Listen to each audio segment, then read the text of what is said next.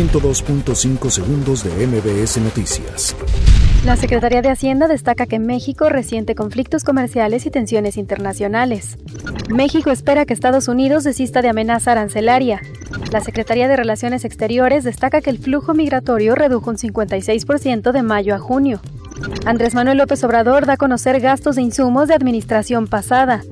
Coneval evalúa 17 programas sociales. Son los que tienen mayores recursos.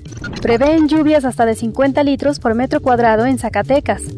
Marchan miles de maestros de CENTE en Chiapas. Denuncian retención de salarios. Gobierno capitalino reporta disminución de infracciones con fotos cívicas.